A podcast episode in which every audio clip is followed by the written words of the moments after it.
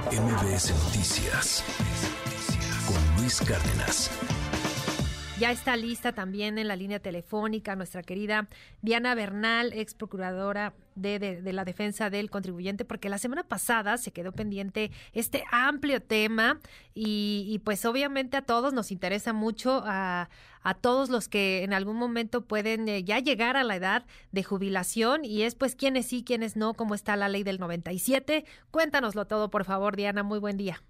Hola, Sheila, pues qué gusto volver a platicar contigo de este tema que sí creo que es muy sensible para el auditorio, para las personas, y vamos a hablar ahorita de todos los que trabajaron, aunque haya sido una semana, un mes, antes del primero de julio de 1997, porque esas personas, aunque todavía no lleguen a la edad de retiro, aunque hayan entrado a trabajar en 97 con 18 años, o si bien entraron a trabajar antes de 97 con 40 años, todavía van a tener derecho a pensionarse cuando cumplan los 60 años por cesantía en edad avanzada o cuando cumplen los 65 años por vejez conforme a la ley anterior. En pocas palabras, si alguien de, quien de los que nos está escuchando cotizó al Seguro Social, tuvo un empleo formal de al menos uno o dos meses antes del primero de julio de 1997, se puede jubilar por la vieja ley, Sheila. Porque esto es muy importante? Porque según la vieja ley del Seguro Social, la ley 73, bastaba con 500 semanas que cotizaras al Seguro Social, o sea, un aproximado de 10 años, para que pudieras y puedas, si cotizaste y todavía no estás en edad de pensión, solicitar esta pensión conforme a la antigua ley 73.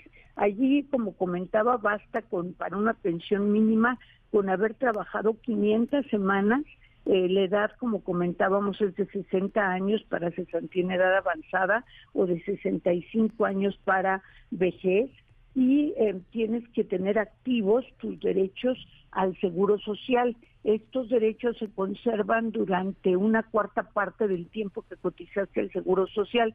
Por ejemplo, si un trabajador empezó a laborar el primero de enero de 97 y ha laborado 10 años hasta 2007 y después dejó de cotizar, nada más tendría dos años y medio de conservación de derechos y tendría que volver a cotizar un año más al Seguro Social para poderse pensionar conforme a la antigua ley, lo cual es muy positivo, Sheila, porque podría obtener una pensión mínima pagada por el Estado, no por las AFORES, que es lo que distingue a la ley 73, una pensión mínima equivalente a un salario mínimo que actualmente en la Ciudad de México pues es de 6.233 pesos mensuales y esto sería una renta vitalicia.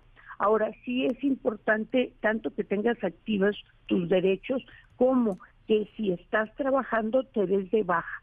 Y actualmente el, el está ofreciendo mi pensión digital, que creo, Chile, es un muy buen programa.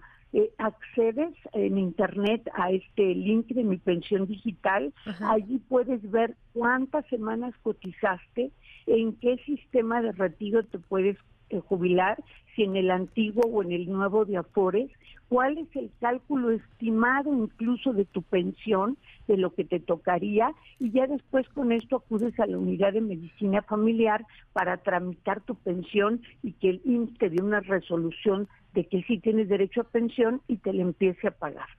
Ah, pues entonces es prácticamente, bueno, es que uno piensa, ¿no? De entrada, híjole, para tramitar la pensión debe de ser engorrosísimo. Hay quienes incluso recurren a, pues, algunos prestadores de servicios que les ayudan con estos trámites, porque, pues, sí, se requiere su tiempo, se requiere, eh, pues, obviamente muchos documentos, estar al corriente en muchas, en muchas cosas. Pero tú nos dices, eh, entrando a la página, ¿nos puedes repetir la página para que nuestros amigos tomen sí, notita? Voy a, voy a publicar el, link en tus redes y en las de MBS, pero lo pueden poner en internet como mi pensión digital.